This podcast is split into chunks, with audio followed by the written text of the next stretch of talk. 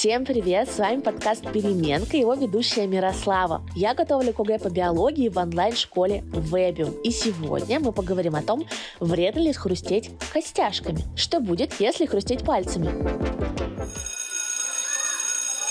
Многие специалисты придерживаются мнения, что если регулярно выполнять данное действие, то это может привести к повреждению суставов, расшатыванию хрящей, и в результате со временем суставные элементы смещаются, что приводит к хроническому вывиху сустава. Кроме того, по их мнению, постоянный хруст приводит к воспалению суставных хрящей и провоцирует развитию артрозов и артритов, а также уменьшению прочности связок. Однако, проведенные клинические исследования не подтвердили, есть ли вред для здоровья человека от щелкания пальцами или его нет. Поэтому большая часть специалистов в области медицины придерживается противоположного мнения и считает, что хруст пальцами является нормальным физическим явлением, то есть не приносит ни пользы, ни вреда для здоровья.